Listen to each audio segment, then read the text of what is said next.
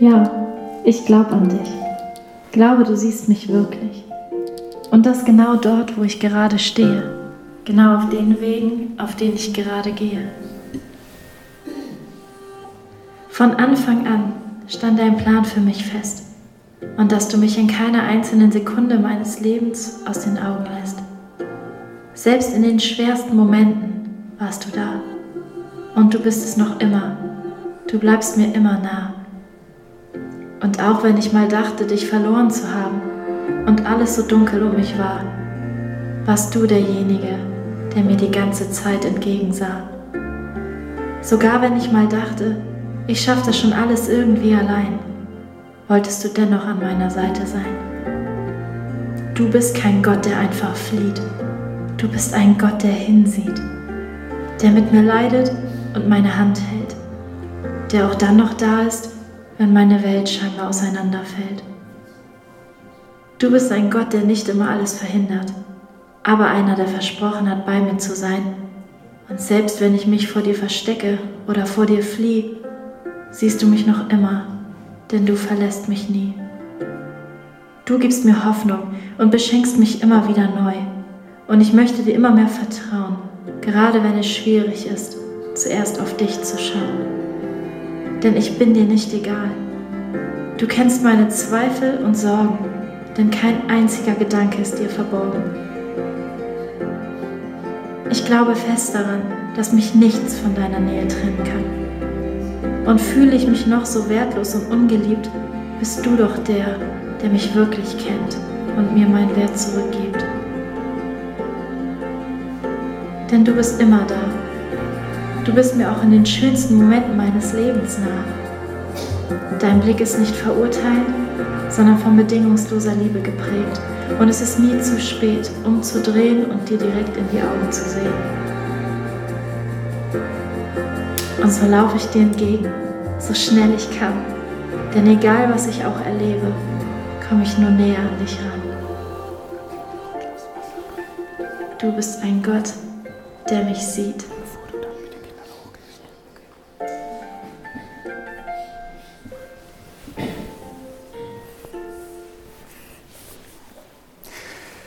Das ist der YouTube-Kanal Wortliebend, von dem dieses äh, Video ist und das ist super klasse. Danke, Christel, dass du es rausgesucht hast für den Gottesdienst.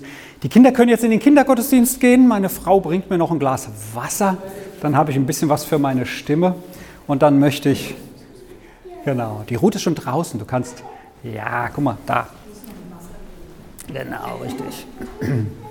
Für meinen, Rau, für meinen rauen Hals.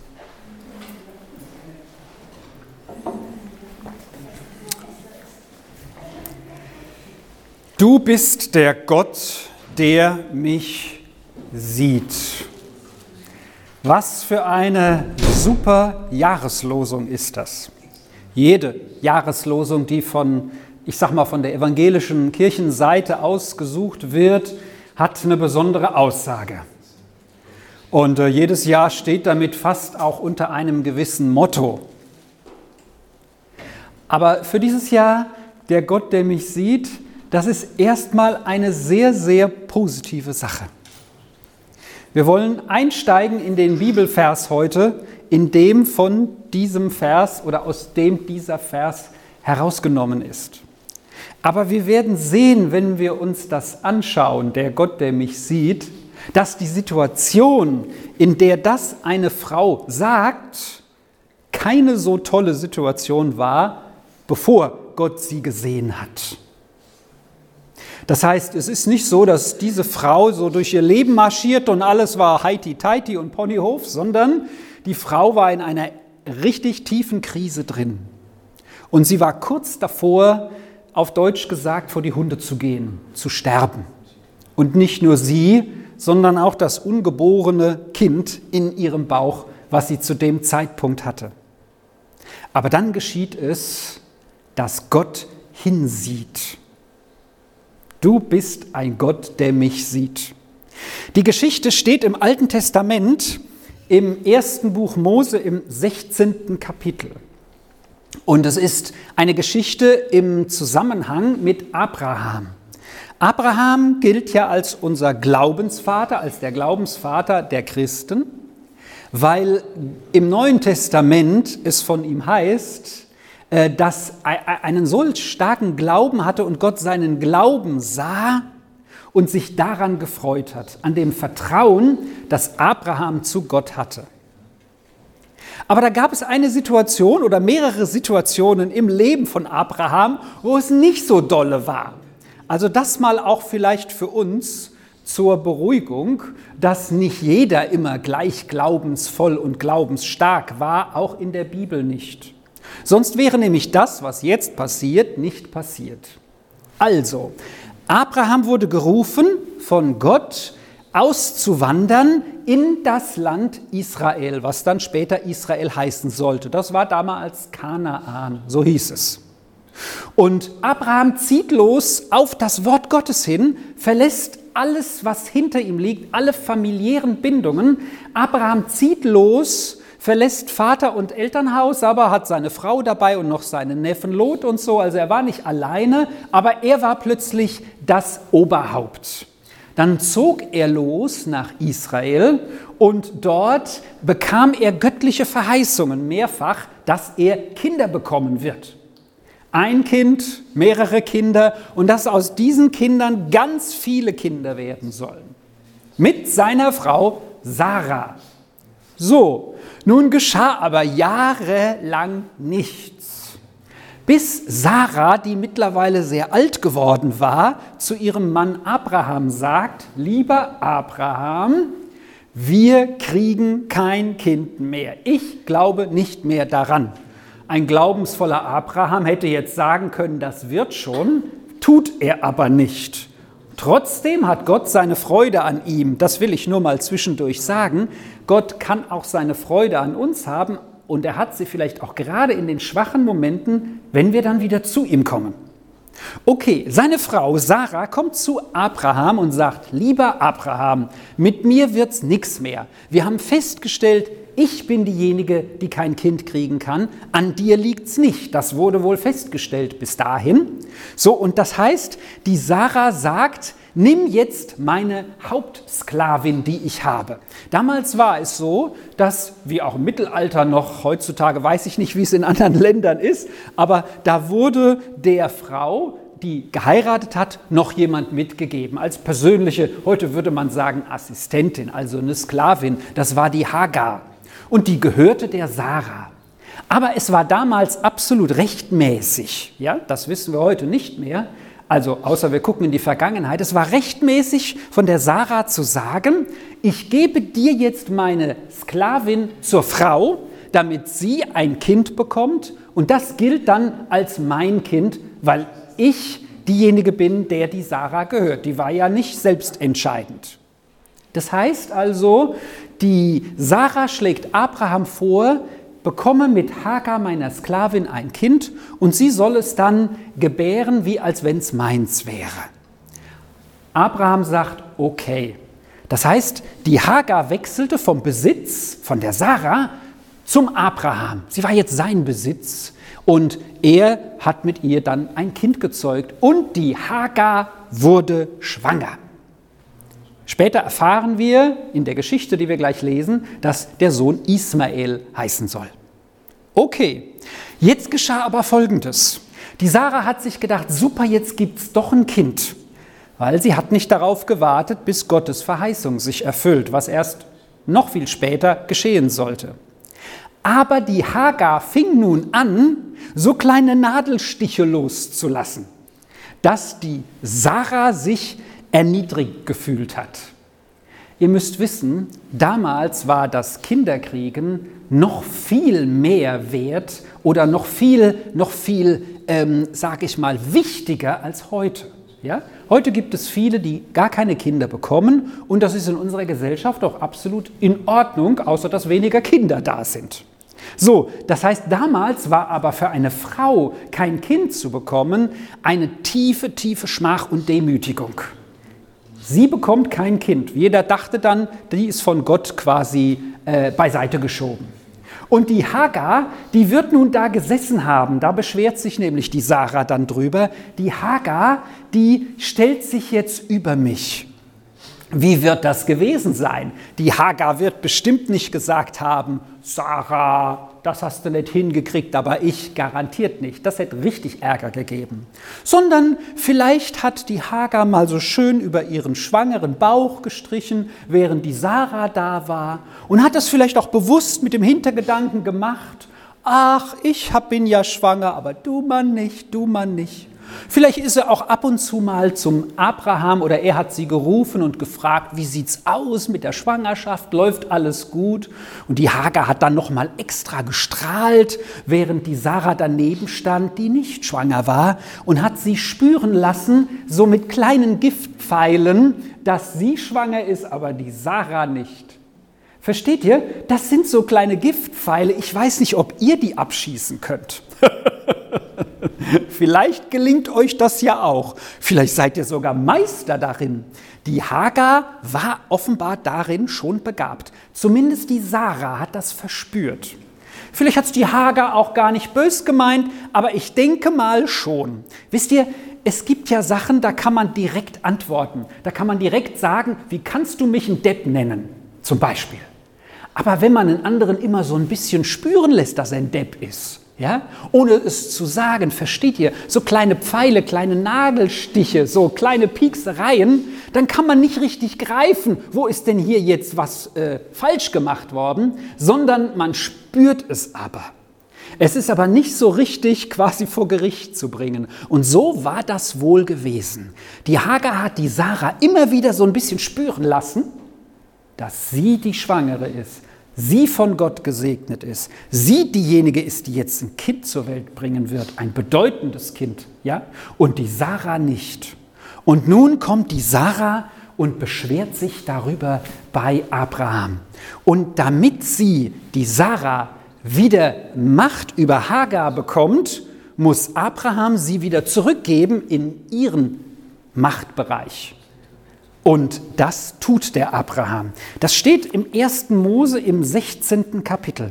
Der Abraham unterhält sich mit seiner Frau, die sagt, die erhebt sich über mich, ich halte das nicht mehr aus, du musst jetzt was unternehmen. Und das, was Abraham dann unternimmt, ist, ich gebe sie wieder dir, mach du mit ihr, was du willst. Ob das Kind dabei zugrunde geht, komm, ich überlasse das, sagt sich der Abraham jetzt den Frauen. Ja?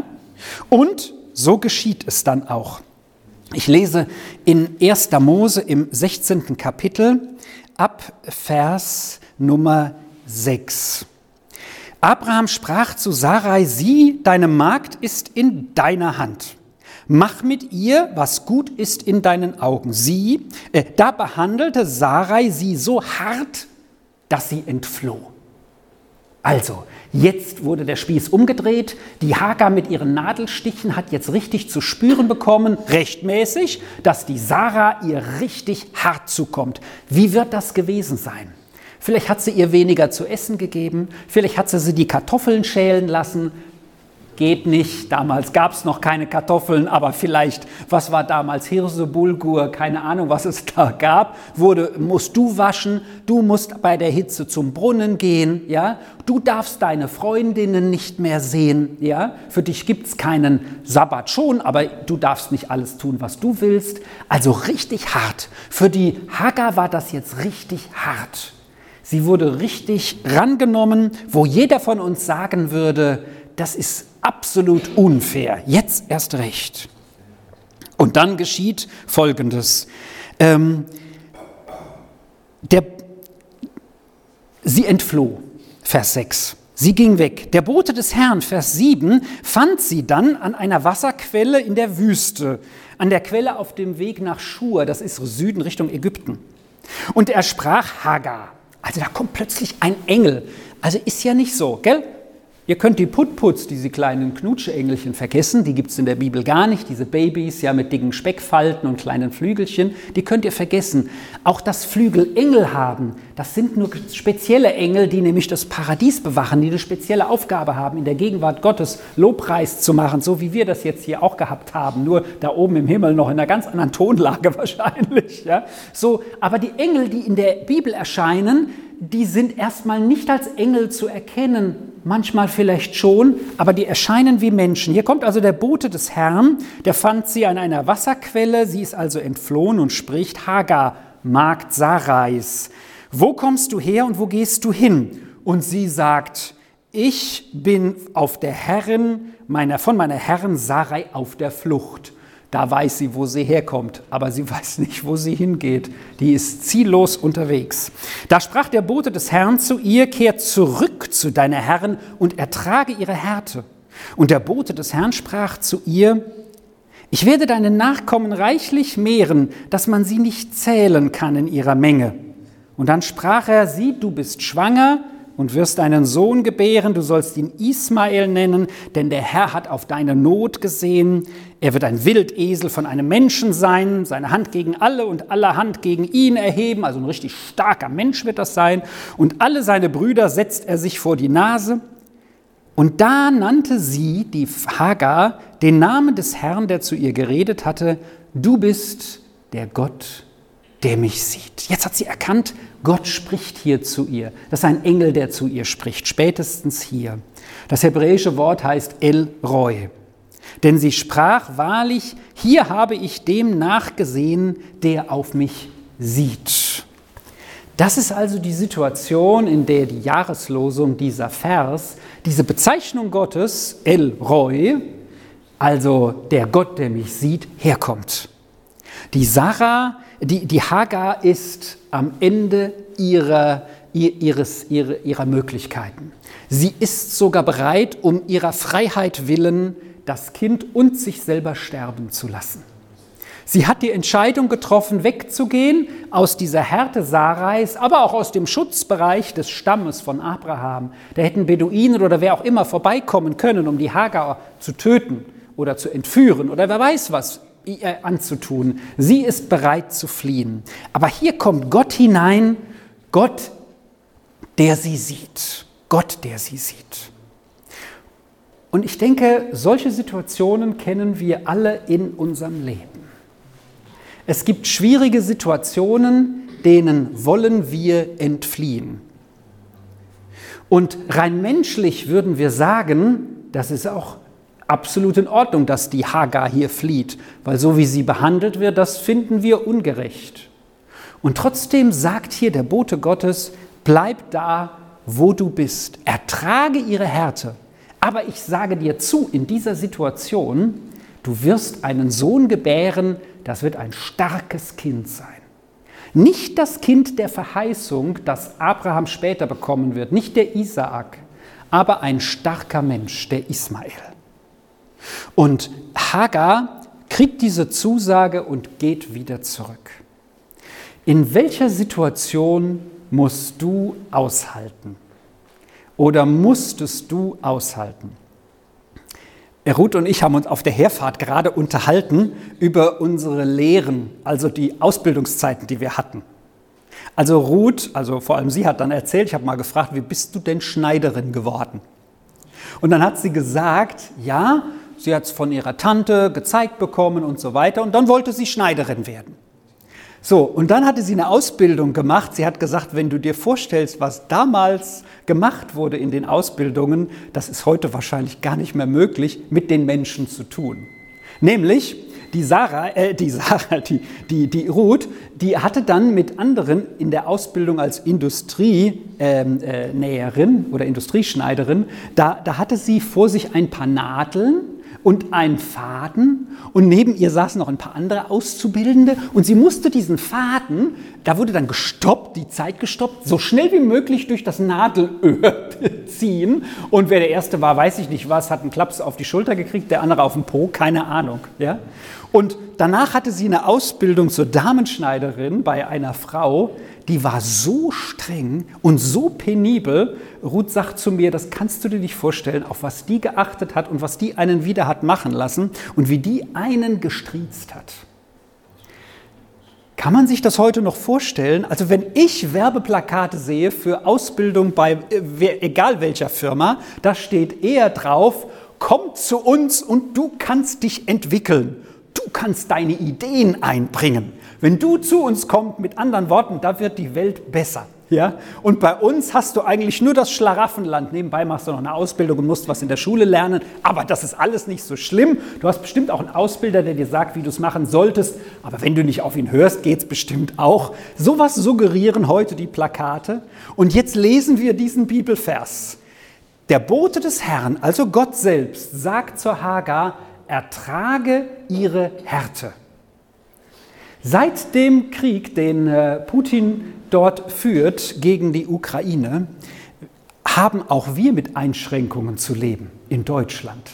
Wir sollen weniger Strom ausgeben, wir sollen äh, also verbrauchen, wir, wir, wir müssen mit höheren Preisen leben, wir sollen hier und dort uns einschränken, ganz anders als das eigentlich vorher in, unserer, in unserem Land üblich war, nämlich immer mehr, immer besser, immer schneller. Und wer machen will, was er will, kann machen, was er will.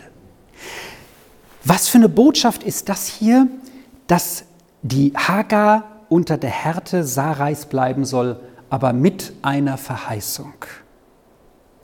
Im Neuen Testament gibt es eine Aussage, die Paulus tätigt im ersten Korintherbrief.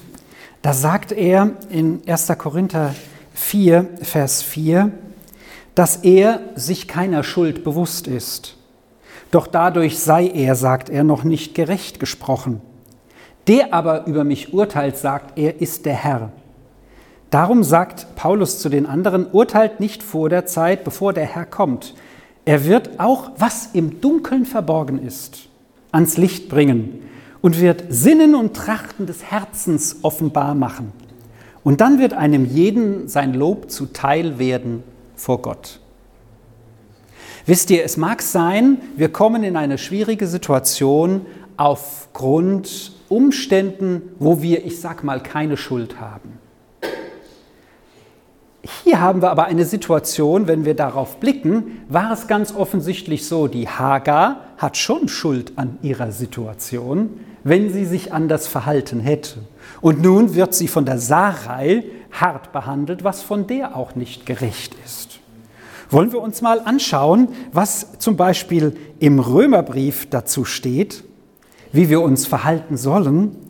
Hier heißt es, ich lese mal Römer 12 ab Vers 15, Freuen wollen wir uns mit den Fröhlichen und weinen mit den Weinenden. Hätte die Hagar das gemacht, mit der Sarah geweint über ihre Unfruchtbarkeit, aber gesagt, hier bringe ich jetzt ein Kind zur Welt, daran sollst du dich freuen, so war es offenbar nicht, dann hätte sie das nicht erlebt. Vers 16, seid allen gegenüber gleichgesinnt. Hagar hatte sich offenbar über Sarai erhoben. Richtet euren Sinn nicht auf Hohes, ich bin jetzt die Schwangere von Abraham, seid vielmehr dem Geringen zugetan, haltet euch nicht selbst für klug. Und dann vergeltet niemandem Böses mit Bösem, jetzt kommt die Sarah ihr Fett weg. Sie wurde offenbar böse behandelt, mit Blicken zumindest, und jetzt vergilt sie mit Bösem, sondern Jesus oder die Bibel sagt, tut das nicht, seid allen Menschen gegenüber auf Gutes bedacht. Wenn möglich, soweit es an eurer Macht steht, haltet Frieden mit allen Menschen. Da steht's. In Hagars Macht stand es aber nicht mehr. Sarai war richtig sauer und hat ihre Macht ausgespielt. Aber so viel es an ihr liegt, sollte sie in Frieden leben und wird vom Engel zurückgeschickt. Übt nicht selbst Rache, Vers 19, meine Geliebten, sondern gebt dem Zorn Gottes Raum denn es steht geschrieben, mein ist die Rache, ich werde Vergeltung üben, spricht der Herr. Habe ich vor kurzem einen Film aus der Serie Fast and Furious geguckt. Ich weiß nicht, ob das jemand hier kennt. Ah, einer. Einer hat mich angeguckt. Das ist ein richtiger Männerfilm. Ein absoluter Männerfilm. Ja, das ist nichts für Frauen, weil da ist was für Männer. Da fahren schnelle Autos. Okay, das ist auch was für Frauen, die schnelle Autos mögen. Gut. Also, da fahren schnelle Autos, da sind muskulöse Männer, die wenig Gefühle zeigen, ja, und trotzdem sagen sie, die Familie wäre wertvoll, aber ich glaube es ihnen nicht so ganz. Na gut, auf jeden Fall, die gehen keinem Kampf, keinem Streetfight oder sonst was aus dem Weg. Aber, aber den Film, den wir gesehen haben, das war Teil 7, ja, der populärste von allen, da wird mit Kreuz geheiratet. Das Kreuz ist ständig zu sehen im Film als, ja, so nach dem Motto, wie ich mir so, wie du mir, so ich dir. Das ist aber nicht die biblische Botschaft. Der Film ist zwar nett, weil es kracht und bummt, ja, für die, die kracht und bummen mögen, ja, aber es ist nicht die Botschaft, die die Bibel hat. Ertrage seine Härte. Die Botschaft, die Jesus uns gibt, ist nicht die von Fast and Furious, sondern von Philippa. Fängt auch mit F an, hätte ich beinahe gesagt, nee, mit P. Nämlich, wir haben ein Vorbild im Verhalten. Seid so gesinnt, wie es eurem Stand in Christus Jesus entspricht. Philippa 2, Vers 5. Er, der doch von göttlichem Wesen war, hielt nicht wie an einer Beute daran fest, Gott gleich zu sein. Die Hagar wollte raus. Sie wollte raus aus ihrer Umgebung dass sie es besser hat. Obwohl Gott den Plan für sie hatte, dort zu bleiben und Ismael zur Welt zu bringen. Jesus wusste, sein Platz ist nicht da, wo es am schönsten ist, sondern hier bei uns auf der Erde. Sondern er gab es preis, dieses himmlische Leben, und nahm auf sich das Dasein eines Sklaven wie Hagar, wurde den Menschen ähnlich uns, in seiner Erscheinung wie ein Mensch. Er erniedrigte sich und wurde gehorsam bis zum Tod, bis zum Tod am Kreuz. Und deshalb hat Gott ihn erhöht und ihm den Namen verliehen, der über alle Namen ist. Soll das eine Botschaft sein für dieses Jahr? Der Gott, der dich sieht, der Gott, der mich sieht, in jeder Situation, in die du kommst. Und wenn es eine Situation ist, der du am liebsten entfliehen würdest, dann bring das vor Gott. Dann bete darüber. Ich will nicht sagen, dass du in jeder unschönen Situation bleiben sollst, aber frage Jesus, ob es vielleicht der Platz ist, in den Jesus dich ganz bewusst hineinstellt. Ich denke an meine Schwiegermutter, das ist die Mutter meiner Frau, ich könnte das auch erzählen, wenn sie hier wäre, und manches, was sie tut, verstehe ich nicht. Die ist eine Frau, äh, Demut par excellence, also Demut im Vorzeigestadium. Ja? Das heißt, sie hat einen Mann, den halte ich für sehr schwierig. Ja, ich finde den schwierig.